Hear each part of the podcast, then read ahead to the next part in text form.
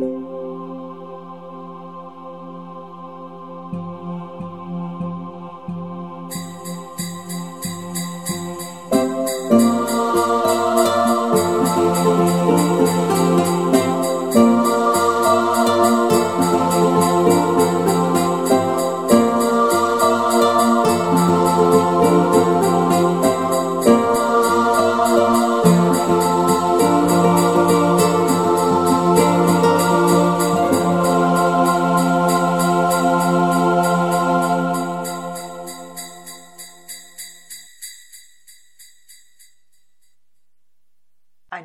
Job für Johanna.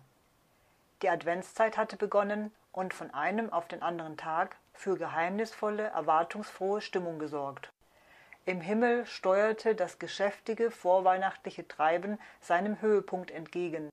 Sämtliche Manufakturen verzeichneten Hochkonjunktur.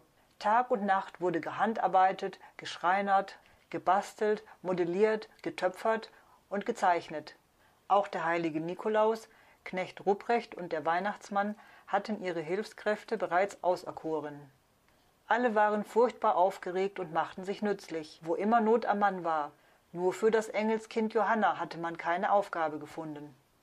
Waren die einen der Überzeugung, Johanna sei noch zu jung und unerfahren, um mit wichtigen Erledigungen betraut werden zu können, sprachen ihr die anderen von vornherein jegliches Talent im Umgang mit Textilien, Holz oder ähnlichem ab und niemand räumte ihr die Chance ein, das Gegenteil zu beweisen. Während also ringsherum alle bis zum Umfallen schufteten, blies Johanna Trübsal, sann jedoch ohne Ergebnis über einen Ausweg nach. Schließlich klagte sie dem Engel, der für das Sortieren der Weihnachtspost zuständig war, ihr Leid. Dieser schob ihr ein dickes Bündel Briefe hin. Du jammerst tatsächlich über Langeweile? fragte er kopfschüttelnd.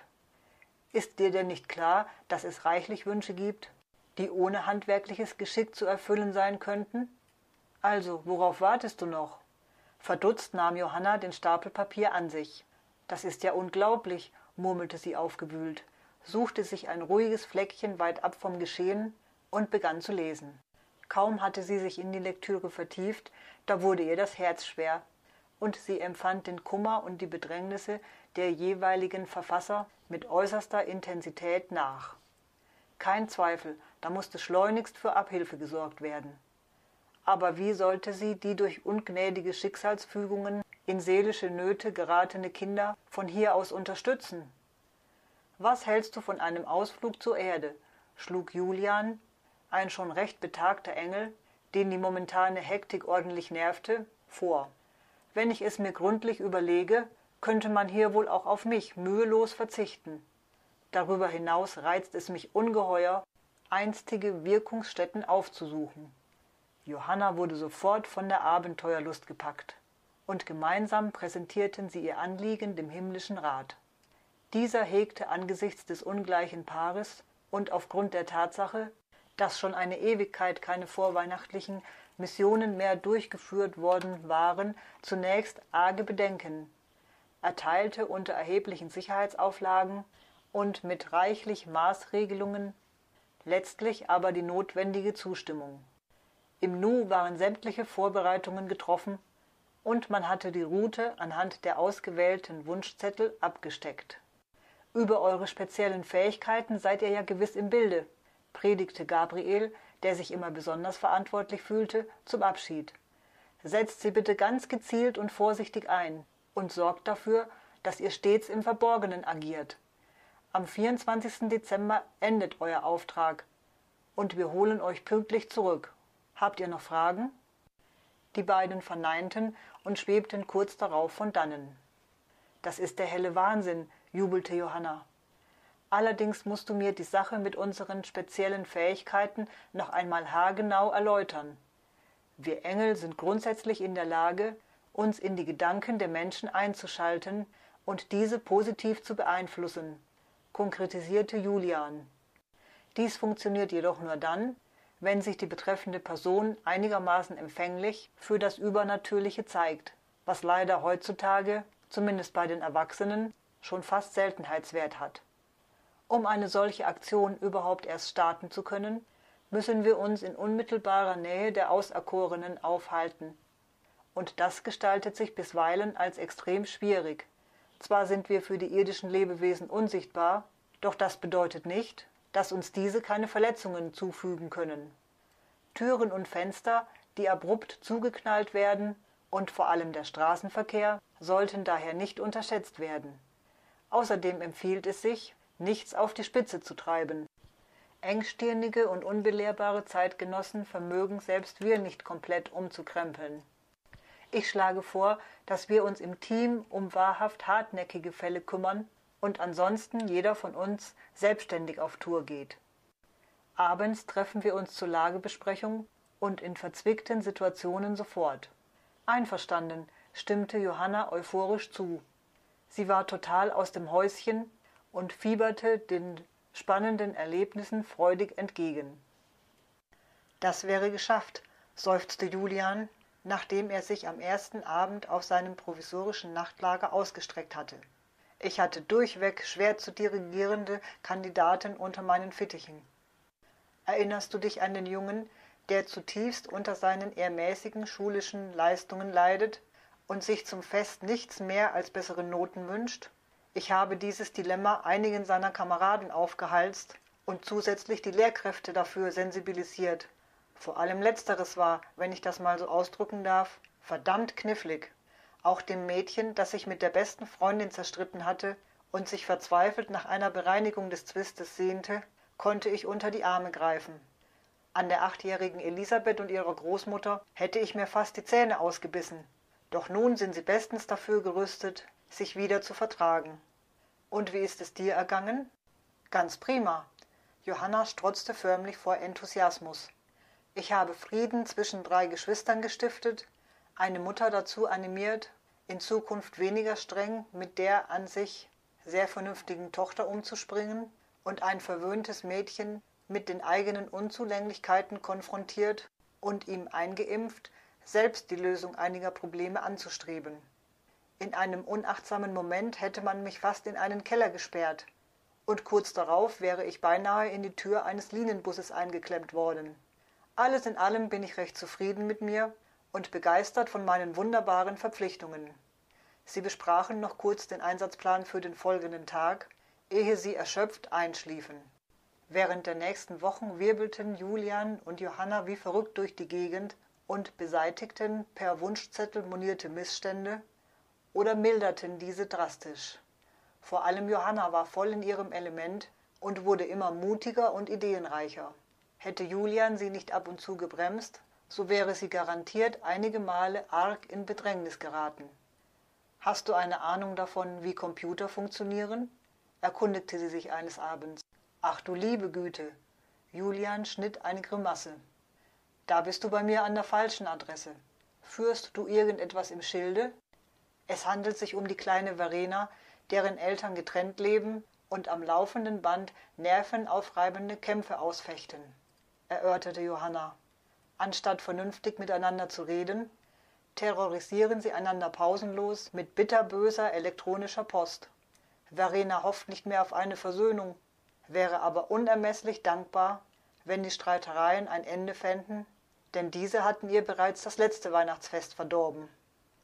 Ich habe die Eltern inzwischen gehörig ausspioniert und mich redlich darum bemüht, auf sie einzuwirken, doch eine derartige Halsstarrigkeit kann ich schlicht nicht bewältigen.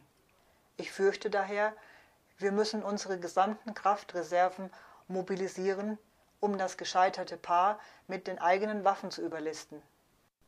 Und eine passende Strategie hast du bestimmt schon ausgetüftelt, nicht wahr?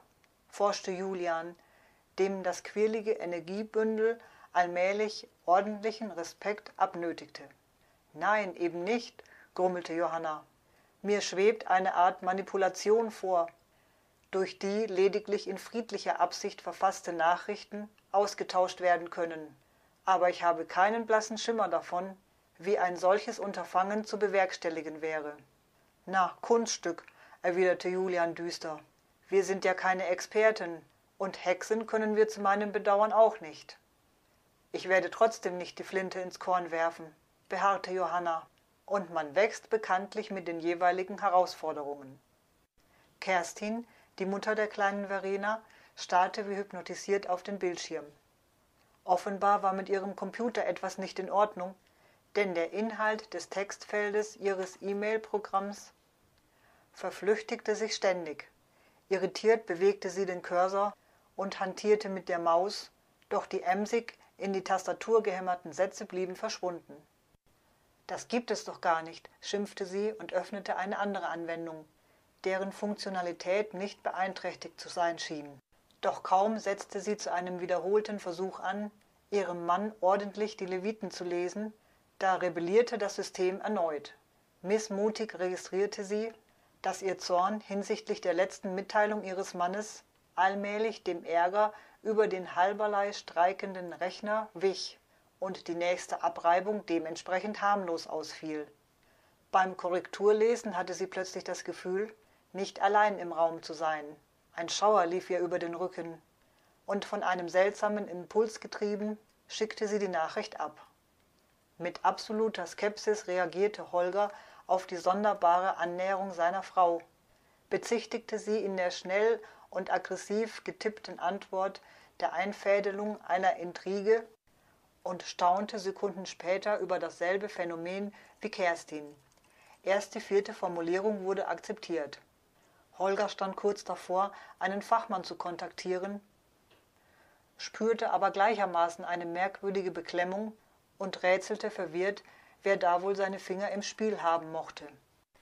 Der durch die ominöse Zensur verkomplizierte Schriftwechsel war ziemlich zeitraubend, wobei sich die missglückten Anläufe zusehends verringerten und endlich Verenas Interessen in den Vordergrund rückten. Johanna und Julian leisteten unermüdlichen Einsatz und freuten sich über die stetigen Fortschritte. Als die Weichen für ein harmonisches Weihnachtsfest gestellt waren, stahlen sie sich höchst zufrieden davon. Ich hatte bis zum Schluss mächtig Bammel davor, dass unser Experiment zum Scheitern verurteilt sein könnte, gestand Julian später. Nun aber bin ich richtig stolz auf das hervorragende Resultat. Ob wir unsere neu erworbenen Fertigkeiten wohl noch öfter einsetzen dürfen? Hundertprozentig, zumal diese ja noch ausbaufähig sind, strahlte Johanna, die im Vorfeld eifrig recherchiert und heimlich zusammen mit Julian an vorübergehend unbeaufsichtigten Rechnern das Markieren und Löschen geübt hatte. Mit einem lachenden und einem weinenden Auge kehrten die beiden Helden am 24. Dezember in den Himmel zurück. Unentwegt hatten sie Gutes getan und dadurch vielen Menschen eine Last von den Schultern genommen.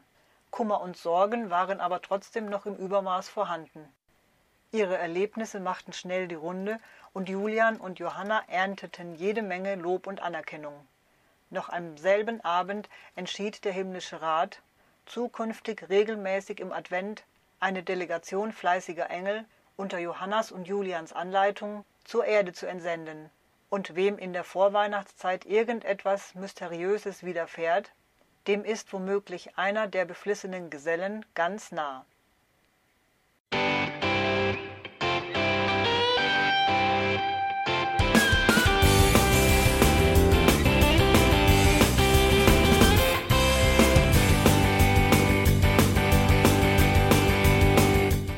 Das war Irgendwasser von Blinzeln. Wenn du uns kontaktieren möchtest, dann kannst du das gerne tun per E-Mail an podcast.blinzeln.org oder über unser Kontaktformular www.blinzeln.org. Blinzeln schreibt man in unserem Fall immer mit einem D in der Mitte. Wenn du möchtest, kannst du uns sehr gerne auch einen Audiobeitrag auf unseren Podcast Anrufbeantworter sprechen. Der hat in Deutschland die Telefonnummer 05165 439 461. Und wenn du uns aus dem Ausland anrufen möchtest, dann ersetze einfach die erste 0 gegen die 0049 für Deutschland. Wir bedanken uns für dein Interesse und freuen uns schon darauf, wenn du auch beim nächsten Mal wieder mit dabei bist.